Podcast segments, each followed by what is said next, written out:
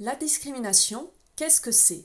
La discrimination, c'est le fait de distinguer, de traiter différemment certaines personnes par rapport à d'autres en leur faisant du tort, en les rabaissant ou en les excluant. Autrement dit, c'est refuser l'existence même de l'égalité entre les personnes.